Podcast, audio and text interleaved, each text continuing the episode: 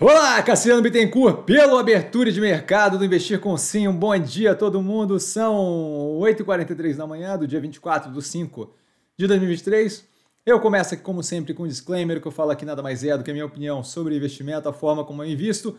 Não é, de qualquer forma, moda em geral, indicação de compra ou venda de qualquer ativo do mercado financeiro. Isso dito, fechamento ontem com dia misto, com volume um pouco melhor a volatilidade mais forte em vários ativos no intraday. A gente teve bastante oscilação de positivo para negativo em, em, uma range, uma é, extensão ali bem ampla em vários ativos. Neogrid aí positivamente surpreendendo com um crescimento, uma subida de 8,96%, basicamente 9%. Passando aos acontecimentos, a gente vê a aprovação do texto base do arcabouço fiscal com um pouco mais de aperto, né? 371 votos contra 105 já gerou a carta de reclamação do PT e do PCdoB. Agora, a votação dos destaques, é, se não me engano, essa é a ordem. De qualquer forma, a gente ainda tem é, etapas ali para passar para ver o que vai ser o arcabouço fiscal efetivamente. O PT fez acordo para não apresentar nenhum destaque, o que reduz a possibilidade de qualquer tipo de piora no arcabouço fiscal, de, de abertura ali, né? A Marina passando aperto com questão do IBAMA e Petrobras no que tange lá a foz do, do Amazonas, tá? exploração de petróleo declarando que querem o governo Bolsonaro no governo Lula, percebeu que os dois lados são que, que, que os dois lados são, são dois lados da mesma moeda, basicamente.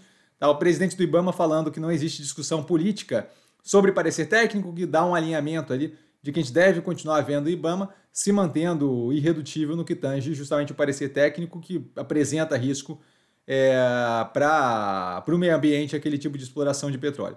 Tá? Melnick e a Iven trocando de CEOs, é, São Carlos vendendo imóvel por 13 milhões, 3,1 milhões.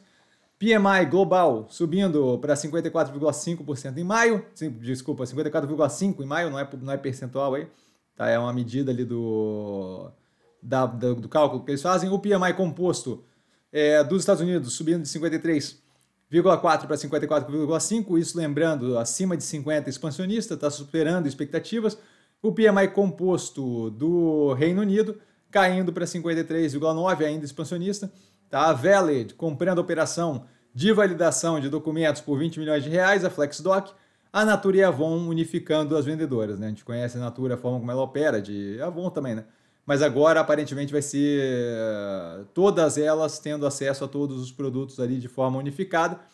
É o que deve gerar aí algum nível de ganho de eficiência para a operação. Ativos que eu estou observando mais de perto, com base no fechamento de ontem, havia e a Guararapes. E dúvida, dúvida eu tô sempre no Instagram, arroba com sim.